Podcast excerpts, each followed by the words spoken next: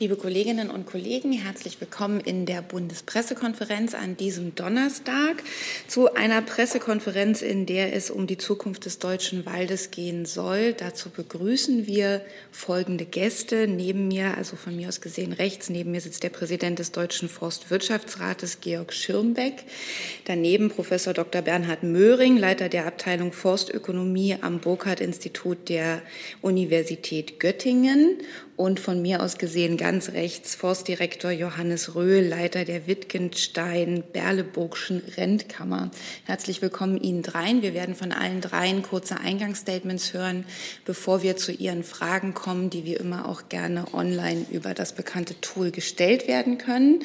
Und jetzt hat erstmal Herr Schirmbeck das Wort. Ja, herzlichen Dank, dass wir hier heute zu Gast sein äh, dürfen. Wir waren vor etwas mehr als einem Jahr da und haben dargestellt, wie damals die Lage in der deutschen Forstwirtschaft ist. Wir möchten Ihnen heute berichten, was sich in der Zwischenzeit getan hat. Ich wollte das ein bisschen veranschaulichen und habe deshalb eine Baumscheibe mitgebracht von meinem Betrieb. Fotos können wir vielleicht äh, nachher noch machen, soweit äh, noch Bedarf ist. Diese Baumscheibe ist von einer 120 Jahre alten Buche, die auf unserem Hof gewachsen ist und die wir in diesem Winter geerntet haben. Aber gleichzeitig haben wir 5000 neue Buchen gepflanzt und so ein Pflanzling äh, steht da unten auch. Dieser Pflanzling muss also 120 Jahre wachsen, um dann so einen Stamm äh, zu bringen. Das heißt, für meinen Sohn und meinen Enkelsohn, die es immerhin schon gibt, die werden nur Pflegearbeiten machen dürfen, wenig Erträge oder gar keine Erträge haben und äh, vielleicht unser Urenkel oder Enkelin, wenn es sie denn geben würde, hätten gewisse Aussichten, äh, diesen, diese Bäume dann zu ernten.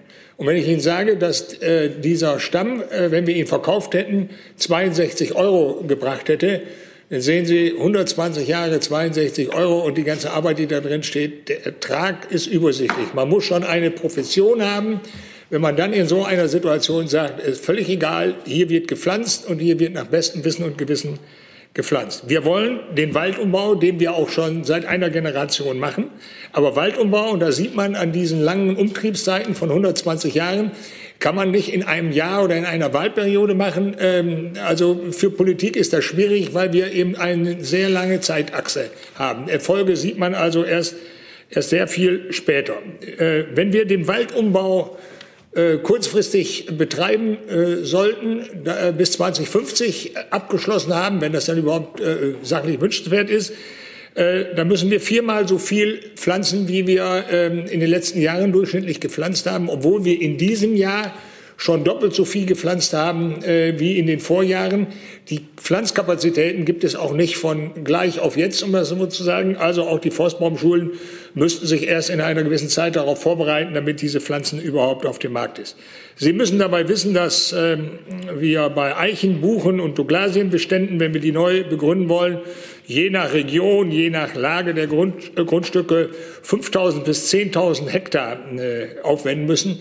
Das heißt, wenn Sie jetzt beispielsweise einen Fichtenschlag geräumt haben und haben Mühe gehabt, überhaupt die Räumungskosten hereinzubekommen, da müssen Sie die, äh, die, neuen, äh, die neuen Kosten für die neue Begründung voll finanzieren. Und da stehen viele Forstbetriebe wirklich mit dem Rücken äh, an der Wand. Und das ist jetzt kein, kein Gejaule, um das mal so zu sagen. Es hat riesige Vermögensverluste gegeben und es ist eine ganz schwierige äh, Liquiditätslage.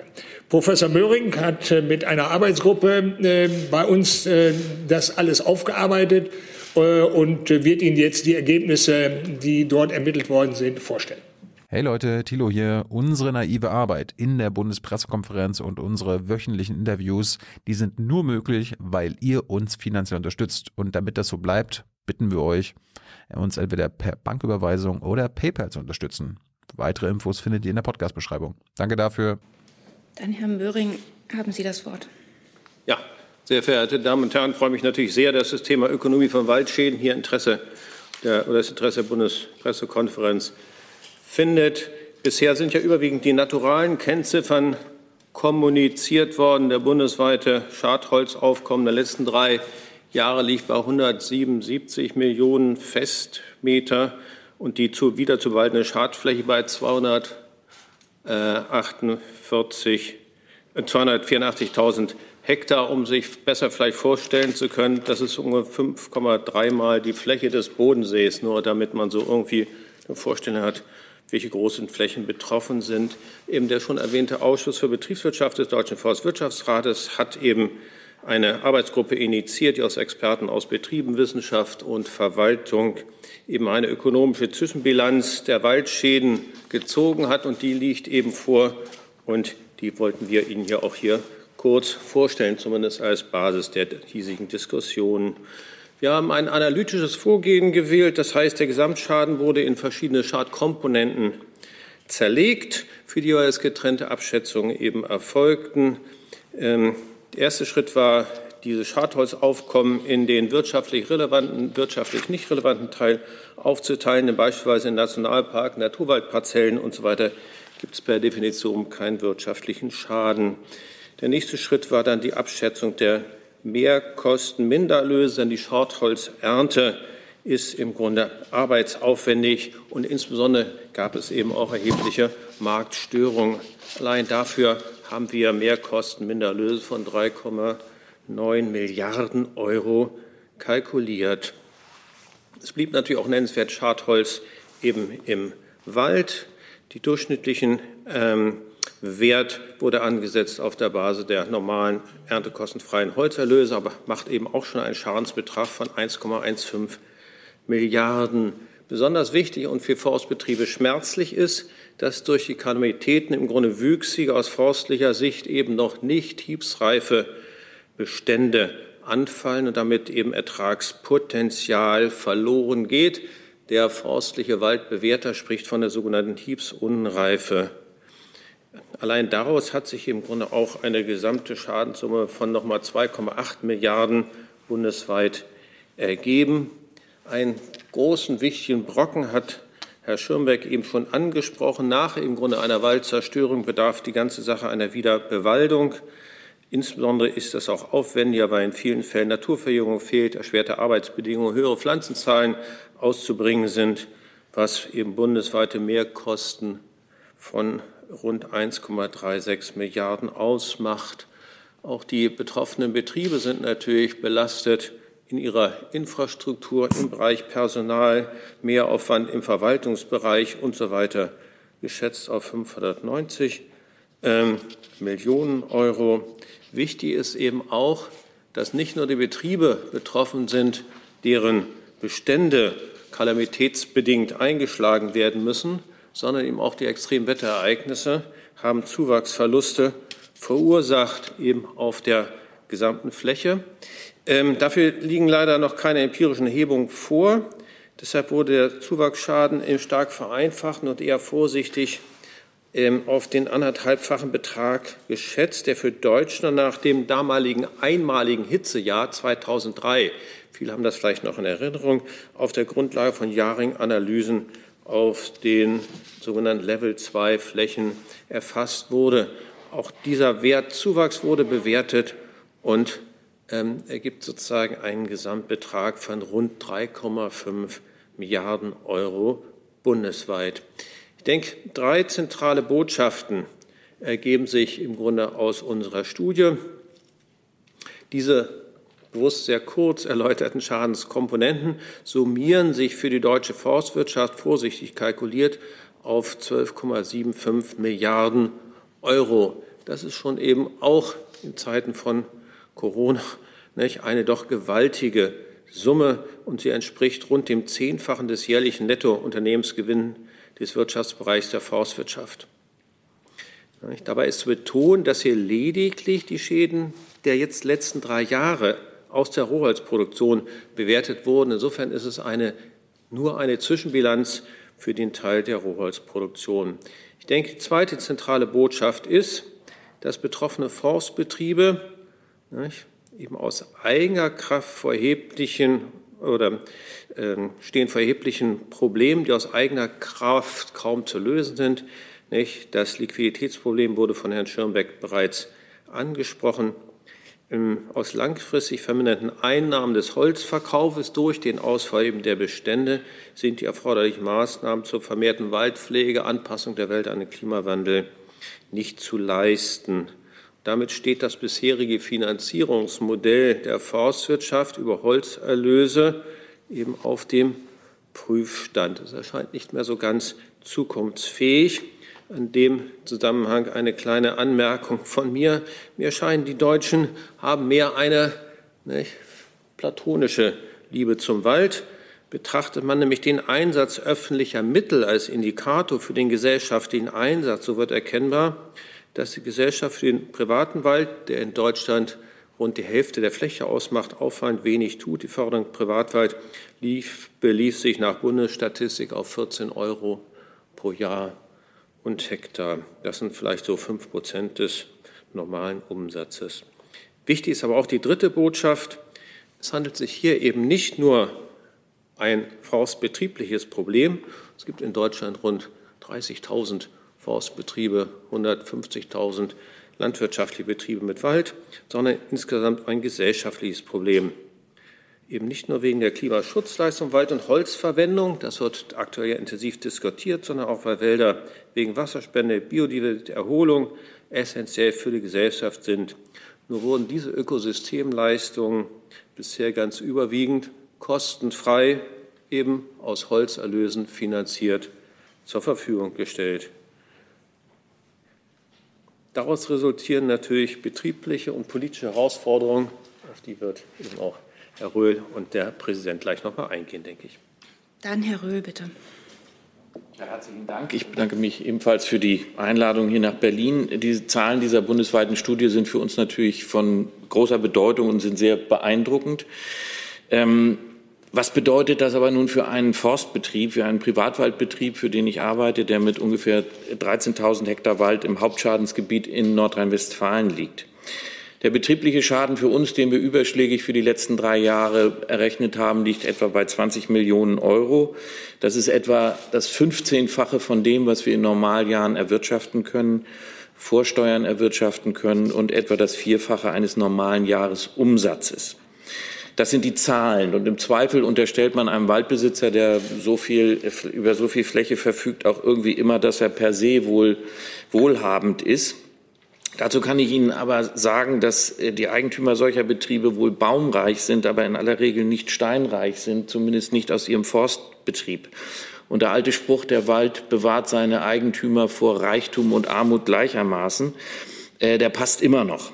Die Kapitalrenditen im Wald ähm, liegen in gut geführten Betrieben bei optimaler äh, Baumartenausstattung bei maximal 1 bis 1,5 Prozent im Jahr und damit nach wie vor an der Unterkante dessen, was ein normaler Investor in vielen Bereichen zu akzeptieren bereit ist. Das sei vielleicht auch ein bisschen in die Richtung derjenigen gesagt, die jetzt äh, vor dem Hintergrund der Waldzerstörung ähm, den Waldbesitzern äh, vorwerfen, sie hätten in der Vergangenheit jegliche waldbauliche Vorausschau äh, auf dem Altar der Gewinnmaximierung geopfert und hätten mehr oder weniger selber Schuld, dass jetzt die Fichten sterben. Ähm, ich schlage keinem von Ihnen vor, dass mal einem, dem Eigentümer eines Erwerbsforstbetriebes, der ganz oder teilweise von seinem Wald lebt, oder von einem äh, oder einem Waldbauern aus Wittgenstein, wo ich hier stamme, oder aus dem Sauerland, ähm, dem ist zu sagen, der aus seinem Wald bisher einen eher bescheidenen Beitrag zu seinem Familieneinkommen hatte und der nun vor dem Nichts steht. Ich denke, jeder, der sich in eine solche Situation, äh, Diskussion vor Ort einlassen würde, sollte sich warm anziehen. Aber weg von den Zahlen. Wir reden viel über Zahlen, aber was macht das, was wir draußen sehen, mit den Menschen? Äh, Waldbesucher sind erschüttert von den großen Freiflächen, die sie überall bei uns sehen, auch in der touristischen Destination Rothaargebirge. Sie äh, denken natürlich mit dunklen Gefühlen an diesen Spruch, erst stirbt der Wald, Pünktchen, Pünktchen, Pünktchen. Und auch, was macht es mit den Menschen, die im und vom Wald leben? Ich kann Ihnen sagen, unsere Mitarbeiterinnen und Mitarbeiter, äh, die bei uns leben, ungefähr 60 Familien äh, von dem Einkommen aus dem Wald, weil sie bei uns arbeiten, ähm, die haben schlicht und ergreifend Existenzangst. Sie wissen nicht, ob und wie der Waldbesitzer in den kommenden Jahren ihre Löhne und Gehälter bezahlen kann und dazu kommen im nachgelagerten Bereich immer noch diejenigen, die von dem bei uns geernteten Holz leben. Es gibt da so die Formel, dass von 100 Festmeter Holz, was eingeschlagen wird im Wald, im nachgelagerten Bereich bei Sägewerken, holzverarbeitenden Betrieben, noch wieder ein Arbeitsplatz äh, geschaffen wird. Aber bei all der Situation, wir sind zuversichtlich. Der Wald wird nicht verschwinden. Wir werden wieder aufforsten. Wir werden uns die wissenschaftlichen Erkenntnisse und Empfehlungen zunutze machen und versuchen, für die nächsten 60, 100, 140 Jahre, je nach Produktionszeit der Bäume, die wir pflanzen, im Voraus zu planen. Aber alle Waldbesitzenden müssen eine lange Durststrecke durchlaufen, bis nutzbares Holz herangewachsen ist. Der Wald wird nicht verschwinden, aber er wird sich verändern. Äh, und er wird weiter wieder allen Menschen dienen, nicht nur denjenigen, die davon leben, direkt leben, sondern äh, der ganzen Gesellschaft. Dabei ist der Wald durch seine Fähigkeit, langfristig CO2 zu binden, auch ein Teil der Lösung der Probleme, die im Zusammenhang mit, der, mit dem Klimawandel stehen. Aber wenn ich das ähm, Bild mal des Arztes äh, benutzen darf, ein Arzt, der dazu beitragen soll, eine Krankheit zu bekämpfen, sollte selber gesund und fit sein. Und um unseren Dr. Wald wieder fit zu machen, brauchen wir jetzt die Unterstützung der Gesellschaft. Wir haben mit der Bundeswaldprämie äh, vom Bund nicht nur finanzielle Unterstützung bekommen, sondern auch ein politisches Signal, dass unsere Not in den Köpfen wohl angekommen ist. Die Forstbetriebe sind in der Vergangenheit, das sagte Professor Möhring gerade, ähm, kaum mit öffentlichen Mitteln gefördert worden. Wir haben auch nicht danach geschrien. Aber Gemeinwohlleistungen wie CO2-Bindung, Wasserspende, Naturschutzleistungen, Tourismus konnten auch bisher aus dem Holzverkauf innerbetrieblich quersubventioniert werden. Das ist nun vorbei. Deshalb brauchen wir gesellschaftliche Unterstützung bei der Jahrhundertaufgabe, den Wald für alle Menschen wieder so aufzubauen, dass er uns für die zukünftigen Generationen. Ich kann an das erinnern, was äh, Georg Schirnberg gerade eben sagte, dass er also für die zukünftigen Generationen mit all seinen Funktionen erhalten bleibt. Ich danke Ihnen ganz herzlich, dass ähm, hier vor der Hauptstadtpresse das einmal so aus Sicht eines Betriebes darstellen zu dürfen und möchte eine Gegeneinladung aussprechen. Besuchen Sie den Wald, sprechen Sie mit Waldeigentümerinnen und Waldeigentümern vor Ihrer Haustür, überzeugen Sie sich, mit wie viel Herzblut an der Generationenaufgabe der Wiederherstellung und Erhaltung des Waldes gearbeitet wird. Vielen Dank. Danke dafür. Dann habe ich das richtig verstanden, Herr Schönbeck. Sie wollten noch mal was zusammenfassend kurz sagen. Ja, aus dem, was äh, Professor Möhring und Herr Röhl hier vorgestellt haben, ergeben sich forstpolitische Forderungen. Deshalb äh, sage ich mal, sind wir bei der Bundespressekonferenz. Äh, die Aufgabe unseres, Verband, unseres Verbandes ist natürlich, aufs Parlament, auf die Politik einzuwirken. Professor Möhring hat dargestellt, 13 Milliarden Schäden sind entstanden. Äh, dazu haben wir Hilfsprogramme von 1,5 Milliarden Euro bekommen. Wir sind dankbar für äh, diese Unterstützung. Vor allen Dingen das 800 Millionen Programm hilft uns sehr, weil das in bekannten Strukturen abläuft. Und das hat eben auch dazu geführt, dass äh, im Wald aufgeräumt worden ist, dass äh, gepflegt worden ist äh, und dass wieder gepflanzt worden ist. Äh, etwa die doppelte Pflanzmenge wie in den Vorjahren. 400 Millionen Pflanzen sind ausgebracht worden. Zahlen sind natürlich noch vorläufig, denn die Pflanzsaison ist noch nicht ganz zu Ende. Auch das 700 Millionen Konjunkturprogramm, das wir bekommen haben, äh, ist hilfreich, in der Abwicklung aber nicht so reibungslos ich hoffe, dass sich das noch einspielt. Ähm, äh, schlimmstenfalls, wenn die Mittel in diesem Jahr nicht abfließen, müssen die Haushaltsmittel auf 22 äh, übertragen werden. Und es muss auch so sein, dass alle gleich behandelt werden, dass es hier keine Wettbewerbsverzerrung gibt. Bei der ganzen Diskussion stört uns ein bisschen das Interesse von Abgeordneten des Bundestages für Wald, die Forstwirtschaft und das nachhaltig produzierte Holz. Das ist aus unserer Sicht zu gering. Also mehr persönliches Engagement der Abgeordneten wäre äh, sehr wünschenswert. In Zeiten des Klimawandels ist die Bedeutung von nachhaltiger Waldbewirtschaftung und Holzverwendung aber größer denn je. Wald, Holz und Klima gehören untrennbar zusammen. Die Waldbewirtschaftung und die Holzverwendung verbessern die Treibhausbilanz Deutschlands zurzeit um bis zu 14 Prozent. Politik muss deshalb Rahmenbedingungen für die Bewirtschaftung der Wälder und die Nutzung von Holz schaffen. Eine verpflichtende Mindestholzbauquote muss durch den Bund eingeführt werden. Es reicht nicht aus, dass wir irgendwo ein Modellvorhaben haben, sondern das muss in die, in die Breite, muss der Holzbau einziehen. Professor Schellnhuber vom Potsdam Institut für Klimafolgenforschung und wir sind der ganz festen Überzeugung, dass Bauen mit Holz ein wesentlicher Beitrag zur Lösung der klimatischen Herausforderungen ist. Mehr positive Beispiele in diesem Zusammenhang sind wünschenswert, keine Betonwüsten. Haus aus Holz aus nachhaltiger regionaler Waldbewirtschaftung ist die Alternative zu energieintensiven, endlichen Baumaterialien wie Zement und Stahl, aber auch Alternative zu fossilen Energieträgern. Die EU muss bis 2050 klimaneutral werden und raus aus dem fossilen Zeitalter, weg von Öl, Gas, Kohle. Im Rahmen der, des Klimaschutzgesetzes will Deutschland den Treibhausgasausstoß bis 2030 um mindestens 55 Prozent verringern. Das alles wird nur gelingen, wenn massiv Holzbau betrieben wird, dass wir den nachwachsenden Rohstoff Holz äh, verwenden. Die Flächenstilllegung, das liebste Spielkind aller politischen Parteien in Deutschland, helfen weder der Natur noch dem Menschen und schon gar nicht dem Klima. Was ist die Lösung für das Klima und den Wald? Erstens Maßnahmen zum allgemeinen Klimaschutz ergreifen, weniger fossilen äh, Ressourcenverbrauch. Zweitens endliche energieintensive Rohstoffe durch den nachhaltig nachwachsenden Rohstoff Holz ersetzen. Drittens Waldbesitzende dabei unterstützen, die Wälder weiter in stabile, klimaresiliente, bunte, gemischte Wälder umzuwandeln. Und viertens die Jagd auf Schalenwild so gestalten, dass sie den Waldumbau möglich macht. Das kann nur gelingen, wenn die politischen Rahmenbedingungen geändert werden und neue Finanzierungsmodelle für die Waldbewirtschaftung etabliert werden, wie das meine Vorredner eben auch schon deutlich gemacht haben.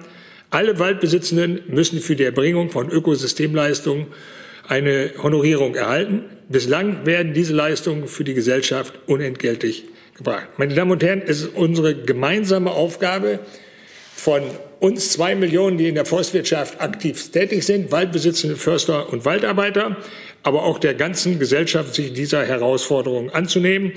Und wenn ich Ihnen die Zahlen gesagt habe, wie viel in der letzten äh, Saison gepflanzt worden ist, was die Waldbesitzenden gemacht haben, wie viele Bäume ausgebracht haben, welchen Elan sie dabei sind, an dem Beispiel mit meiner Buchenscheibe und mit der Pflanze können Sie das sehen, dann werden wir jedenfalls alles tun, damit wir den deutschen Wald wieder in die Form bekommen, in die wir ihn brauchen, wie die Gesellschaft das auch erwartet. Aber es geht zum Schluss nur zusammen äh, Forstwirtschaft, Politik und Gesellschaft. Herzlichen Dank.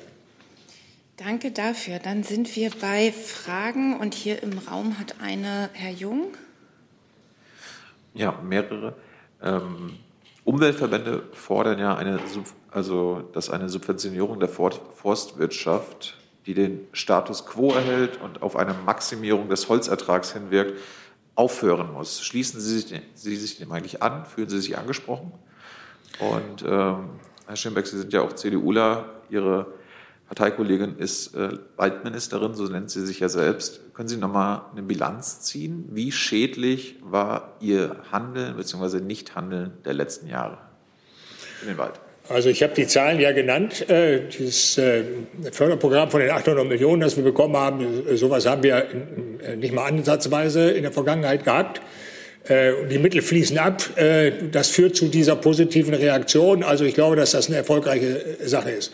Bloß dieses Programm darf nicht auf vier Jahre beschränkt sein. Wenn wir bis 2050 äh, diese Waldumbauleistung erbringen sollen, dann muss es fortgeschrieben werden. Und wenn es schneller gehen soll, dann muss es auch erhöht werden. Also äh, sonst kann das nicht funktionieren. Also der Ansatz ist richtig, äh, aber je nachdem, wie die Politik und die Gesellschaft die Erwartungen an uns stellen, müssen weitere Mittel zur Verfügung gestellt werden. Und dann gibt es die Diskussion ähm, Waldumbau. Also Waldumbau können Sie bei mir im Wald sehen. Kommen Sie vorbei, gucken Sie sich das an. Machen wir die ganze Generation, die ich äh, Einfluss äh, gehabt habe und bei, bei meinen Nachbarn auch. Nimmt bloß nicht jeder so zur Kenntnis. Das ist der Unterschied zur Landwirtschaft. Wenn ich im, in der Landwirtschaft im Frühjahr was mache, dann können Sie im Herbst ernten und dann können Sie sehen, ob das richtig war, ob das falsch war und welche Erträge Sie gehabt haben. Dann können Sie im nächsten Jahr darauf reagieren. Wenn ich jetzt pflanze, und ich kriege ja oft die Frage gestellt, Präsident, was sollte man das pflanzen? Wenn ich das richtig, wirklich zuverlässig wüsste, wie das Ergebnis dann in 120 Jahren wäre, wäre ich ein reicher Mann, um das mal so zu sagen, wenn ich diese Prognose abgeben kann. Das können wir aber nicht. Wie wird wirklich das Wetter sich entwickeln? Äh, wie warm wird es? Welche Niederschläge haben wir oder so? Das ist also eine schwierige Sache. Und Wälder nicht nutzen, keine Holzproduktion zu machen, führt eben dazu, dass dann genau die anderen Rohstoffe eingesetzt werden, die für unser Klima nicht so hilfreich sind. Äh, und das ist ja, muss man nicht diskutieren, das ist wissenschaftlich ganz schnell zu belegen. Wenn die Diskussion dahin geht, dass äh, wir äh, weniger Holznutzung in Deutschland haben, dann wird es in Deutschland bei den Vermögensverhältnissen, die wir im weltweiten Vergleich haben, keine Holzknappheit geben. Dann wird das Holz aus Südamerika kommen oder äh, äh aus äh, Südafrika kommen, äh, aus südafrikanischen Unionen. Ich bin vor Ort gewesen, habe mir das angesehen. Wenn Sie die Produktion, die Sie dort sehen, wenn Sie die für richtig halten, also ich glaube, dann wird auf der Welt überhaupt nichts besser, äh, wenn wir dann die Rohstoffe aus der ganzen Welt hier nach Deutschland fahren. Von daher äh, gibt es ja unter den Naturschutzverbänden auch den einen und den anderen. Wenn ich den NABU-Chef reden höre, da kann ich sagen, äh, wenig Probleme, äh, wenn wir das, wenn wir uns an den Tisch setzen, gemeinsame Konzepte zu entwickeln. Ich habe ihm mal vor kurzem auch in einer Videokonferenz mal gesagt, also was Sie sagen, hört sich sehr sachlich an, darüber können wir reden. Äh, die Leute, die ich aber sonst habe, mit denen ich mich auseinandersetzen muss, sehen das ganz anders und weniger faktenorientiert, um das mal vorsichtig zu sagen. Nochmal eine Frage, die online gestellt wurde zum Thema. Ein bisschen sind Sie gerade darauf eingegangen, aber ich stelle sie trotzdem nochmal. Zeitplan Waldumbau. Ähm, Mai Dudin vom EPD fragt, laut Waldzustandsbericht geht es dem Wald schlechter denn je. Jetzt ist die Frage verrückt, kleinen Moment. Äh, und Sie haben auf die lange Zeit hingewiesen, die ein Umbau dauert. Wann wäre denn eine Trendwende überhaupt realistisch möglich? Also den Waldumbau abgeschlossen, sage ich mal, werden wir wahrscheinlich nie haben. Wir werden ja auch in den nächsten Generationen immer wieder neue Erkenntnisse haben, wo wir darauf reagieren wollen müssen. So, aber wenn man in, also in einem, einem größeren Stil Veränderungen herbeiführen will, dann ist das zum Schluss eine Frage von äh, finanziellen Möglichkeiten. Und da sage ich, jetzt haben wir 200 äh, Millionen in, äh, in vier Jahresscheiben bekommen, also 800 Millionen insgesamt. Wenn ich äh, das schneller machen will, dann müssen aus 200 Millionen pro Jahr 400 Millionen werden oder 600 Millionen.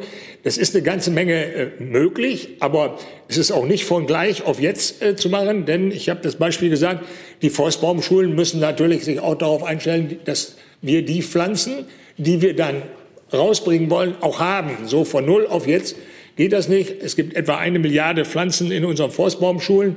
Das heißt, in der nächsten Pflanzsaison oder so werden wir diese Leistung noch mal bringen können und es wird entsprechend ja nachangebaut. Äh, aber es ist eben nicht so, dass man sagt, in, in einer Generation, auch nicht in zwei Generationen, wird man das nicht zum Abschluss bringen. Ich sage aber nochmal, wir werden ständig neue Erkenntnisse kriegen und diese Erkenntnisse natürlich auch einbringen wollen, sodass einiges, was wir heute als die ideale Ergänzung äh, ansehen, äh, vielleicht äh, von, von meinem Sohn schon gesagt wird, hat sich zwar Mühe gegeben, nicht? aber Mühe ist äh, manchmal auch knapp vorbei, um das mal so zu sagen. Dann nehme ich noch eine Frage äh, dazu online gestellt von Fatima Abbas, dpa. Sie bittet darum, den Schaden in Höhe von 13 Milliarden, Euro noch einmal einzuordnen. In welchem Zeitraum ist dieser für die Unternehmen der Forstwirtschaft entstanden? Ich weiß nicht, Herr Möhring, Sie vielleicht? Ja, das würde ich gerne versuchen. Im Grunde ist es der Schaden formal der letzten drei Jahre, also sozusagen der Extremwetterereignisse 2018 bis 2020. Die resultieren im Grunde insbesondere aus den erwähnten nicht, abgestorbenen Beständen und eben tatsächlich auch global dieser ähm, geschätzte Zuwachsverlust, wo ein Analogieschluss aus der Situation 2003 vorgenommen wurde. Insofern ist es eine ökonomische Zwischenbilanz. Mit Blick auf die Forstwirtschaft ist es natürlich insofern, und deshalb verstehe ich die Frage auch, nicht alles, was an Werten dort aufgeführt ist, ist auch unmittelbar kassenwirksam. Ein Teil der Schäden führt unmittelbar zu Mehrausgaben, zu Mindererlösen, zu Pflanzaktivitäten. Ein Teil des Verlustes sind eben beispielsweise das ist die sogenannte Hiebsunreife, betrifft einen Zeitraum von 30 Jahren. Denn eigentlich während der nächsten 30 Jahre soll sozusagen das Holz, was jetzt unverhofft an den Markt gekommen ist, weiter wachsen und in dem Zeitraum geerntet werden. Insofern sind das auch Wirkungen, die entsprechend langfristig äh, noch sich negativ auswirken werden. Aber im Grunde der ökonomische Äquivalent ist im Grunde aus heutiger Sicht insofern bewertet. Danke. Gibt es weitere Fragen? Herr Jung. Maximieren Sie Ihren Holzertrag? 96,5 Prozent der deutschen Waldbesitzer sind Waldbesitzer, so wie ich, Waldbauern bis 20 Hektar. Von einer Maximierung von äh, ähm, Erträgen zu reden, äh, das ist unser Wald Und um unseren Wald kümmern wir uns unterschiedlich intensiv. Und ich darf sagen, da in meiner Heimatgemeinde sind wir 25 Bauern von alters her und wir haben zusammen 330 Hektar. Und äh, unser Wald hat sich so gut entwickelt, dass wir jetzt äh, FFH-Gebiet geworden sind. Ich sage immer, wovor will man unseren Wald eigentlich schützen? Vor uns? Ohne unsere Aktivitäten in den letzten Generationen gäbe es diesen tollen FFH-Wald gar nicht. Also da zu reden von einer äh, Maximierung von Erträgen. Am Ende des Tages muss aber, äh, ich sage mal jedenfalls mittelfristig, eine schwarze Null sein, es sei denn, Sie haben von irgendwoher Kapital, das Sie zur Verfügung haben. Äh, haben aber, wie Herr Röhl das eben gesagt hat, die wenigsten. Manchmal traut man uns unwahrscheinlich viel zu. So, und Erwerbsforstbetriebe, die auch deshalb wichtig sind, weil sie beispielsweise äh, Forschungsvorhaben umsetzen können. Das macht nicht einer mit fünf oder mit zehn Hektar. So, und äh, Erwerbsforstbetriebe, die in der Masse dann auch das Holz brauchen, das wir, ich sag mal, für Holzbau zur Verfügung stellen, müssen natürlich auf die Wirtschaftlichkeit ganz anders schauen. Und da spielt, äh, spielt die, die Frage der Erträge eine Rolle. Aber im Detail kann äh, Herr Röhl vielleicht noch einen Satz dazu sagen. Ja, das mache ich gerne. Also ähm, diese Frage beschäftigt uns in den Forstbetrieben eigentlich ständig. Ähm, und es, die Antwort ist relativ einfach. Wer mit Holzerträgen oder wer seine Holzerträge maximieren will, der muss irgendwo auf die Welt gehen und sein Geld dort investieren, wo die reine Plantagenwirtschaft möglich ist. In kurzen Umtrieben, mit schnell wachsenden Baumarten, mit quasi landwirtschaftlichen Erzeugungsmethoden.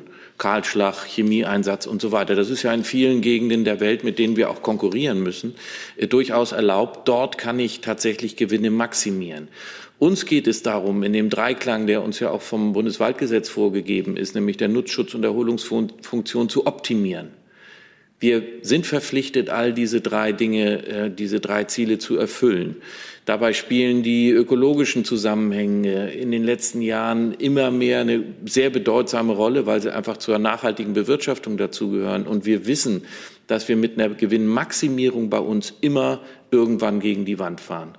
Optimieren ja, auch um das ganze System zu erhalten, auch die Betriebe zu erhalten, aber Maximierung der, der forstlichen Erträge ist bei uns fehl am Platze. Und ähm, ich darf vielleicht einmal zurückgreifen nochmal auf die Frage nach dem Waldumbau, um auch etwas da klarzustellen. Es ist nicht so, dass wir heute anfangen mit dem Waldumbau vor dem Hintergrund dieser drei Jahre Katastrophe bei uns im Wald, sondern der Waldumbau ist bereits vor Jahrzehnten eingeleitet. Man sieht das an den Ergebnissen der Bundeswaldinventur und der Landeswaldinventuren. Der Laubholzanteil hat zugenommen, der Alt- und Totholzanteil hat zugenommen. Es sind mehr gemischte Bestände da. Also wir befinden uns in der Entwicklung bereits, die jetzt noch mal einen Schub bekommt. Ähm, aber es ist nicht so, dass wir plötzlich aufwachen aus einem, einer Trance und sagen, oh, jetzt müssen wir uns ja um den Waldumbau kümmern. Das ist ein Prozess, der schon Jahrzehnte im Gang ist, aber es dauert eben. Das hat Herr Schirmbeck ja gerade gesagt. Wir sind ein Tanker. Wenn wir in 30 Jahren drei Grad Backbord, Backbord fahren wollen, dann müssen wir jetzt damit anfangen. Und wir sind nicht wie die Landwirtschaft ein Schnellboot, äh, was sehr schnell auf geänderte Umweltbedingungen reagieren kann. Und man darf nicht beim Wort Umbau, da haben viele so im Gefühl, so ich fange das an und ich habe ein Bauprojekt und nach drei Jahren steht der Carport und ist fertig. So funktioniert das nicht im Wald. Es ist ein Organ, was sehr langsam ähm, arbeitet, was langsam wächst und braucht einfach über Generationen unsere Hingabe und unsere, ähm, unser Fachwissen, unsere Erfahrung, um in eine Richtung bewegt zu werden, dass er auch eben für nächste, übernächste, über, übernächste Generation noch zur Verfügung steht. Nachfrage? Ja, äh, eine andere Frage. Derzeit wird ja ein groß. Wenn eine andere Frage ist, Herr Jung, würde ich noch mal eine, die auch online gestellt wurde. Ich nehme Sie gern dann wieder dran. Jan Sternberg vom Redaktionsnetzwerk Deutschland fragt, die Frage richtet sich an Herrn Schirmbeck zum Waldumbau. Welche Baumarten sind für die Zukunft aus Ihrer Sicht in welchen Gegenden klimatisch am geeignetsten? Und haben sich die Sägewerke Holznutzer schon darauf eingestellt? Wo liegen dort die Herausforderungen? Also, wenn man das in jedem Einzelfall wüsste, habe ich vorhin schon gesagt, dann äh, wäre man Prophet oder ein reicher Mann. Also, wir wissen von den Klimatabellen, die äh, die Zukunft äh, so als Perspektive nachzeichnen, äh, wie sich beispielsweise Niederschläge verändern können regional und darauf versuchen wir äh, zu reagieren.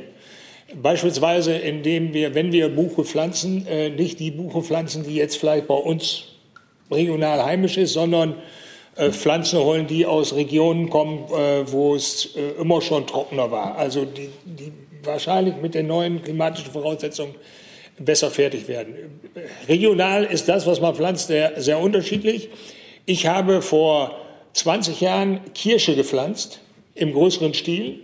Äh, sieht jetzt sehr schön aus, sind schon rausgetrieben. Also wenn wir sagen, Biodiversität ist toll, jetzt aktuell habe ich äh, Buche, Eiche, aber auch Linde gepflanzt äh, und immer beraten durch mein Forstamt, durch meinen Förster haben wir zellenscharf überlegt, was ist hier unter den gegebenen Gesichtspunkten äh, wohl das Beste. Also es ist immer eine, immer eine Einzelfallentscheidung und äh, es kann sein, dass dann mein Sohn oder vielleicht mein Enkelsohn dann feststellt, dass der Opa ganz schlau war. Es kann auch sagen, dass Opa ziemlich dösig war, weil er genau das falsch gemacht hat. Das ist eben äh, in, der Forstwirtschaft eine Garantie, dass wir äh, hundertprozentig das Richtige machen, kriegen sie äh, da nicht. Ich sage für mich, wir brauchen junge, bunte, wachsende Wälder. Und wenn das Holz ist, müssen wir es ernten und in möglichst langlebige Holzprodukte äh, äh, verwandeln. Das ist gut äh, für Klima, für unsere ganze Umwelt mit allem, was da dran hängt. Das ist gut dann für, für, für die Gesellschaft, äh, Bauen mit Holz. Äh, also Forstwirtschaft und Klimaschutz hängen in diesem Zusammenhang ganz einfach zusammen. Herr Jung nochmal. Ich habe auch noch ein paar Fragen zu äh, Laubholz und Sie bringen mich gerade auf die Frage nach, äh, nach dem jungen Wald, Herr Schirmberg. Junge Laubbäume werden ja oft von, äh, sofort von Rehen abgefressen. Sind Sie eigentlich mit dem Jagdrecht zufrieden aktuell? Haben wir ein waldfreundliches Wildtiermanagement? Noch nicht, aber der Bundestag macht sich ja noch Gedanken. Und Sie können davon ausgehen, dass wir da auch unterwegs sind. Also ich hoffe dringend, dass in dieser Wald, äh, Wahlperiode noch die Novelle zum Bundeswaldgesetz kommt. Und äh, die Argumente sind ja, sind ja ausgetauscht. Äh, ist sogar komisch. Äh, wir haben ja Gespräche geführt mit dem äh, Deutschen Yachtverband. Äh, unsere Expertenkommission ist sich sogar mit den Jägern einig geworden. Und dann kamen von außen Kräfte, sogenannte Yachtjuristen, die dann eingewirkt haben. Zurzeit ich will nicht sagen, stocken die Beratungen im Bundestag, aber wir sind mit Nachdruck daran interessiert, äh, dass wir also eine Regulierung der Schalenwildbestände bekommen. Ist zum Schluss nicht nur eine Frage des Gesetzes, sondern es ist auch eine Frage der Umsetzung.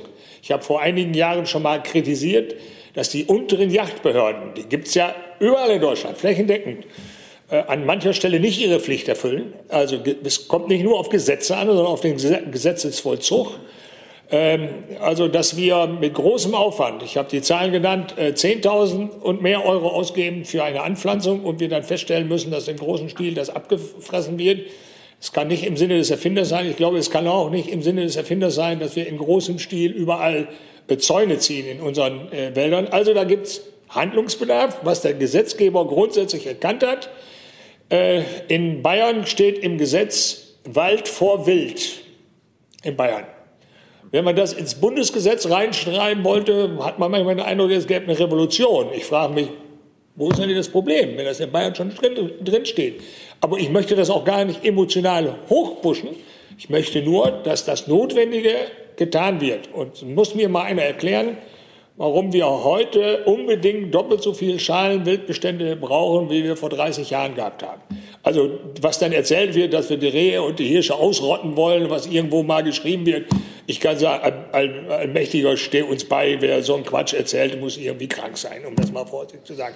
Also ich bei mir zu Hause habe mit meinem Kreis Jägermeister und mit meinen, weiß ich, 2500 Jägern überhaupt keinen Stress. Äh, wir wissen, wo Handlungsbedarf ist und es wird auch gezielt von unserer Jagdbehörde das Notwendige veranlasst. Daran hat es an manchen Stellen gemangelt. Zum Schluss müssen wir Nutzer im ländlichen Raum gemeinsam uns den Aufgaben stellen und sie anfassen. Wenn wir es nicht tun, wer soll es denn tun?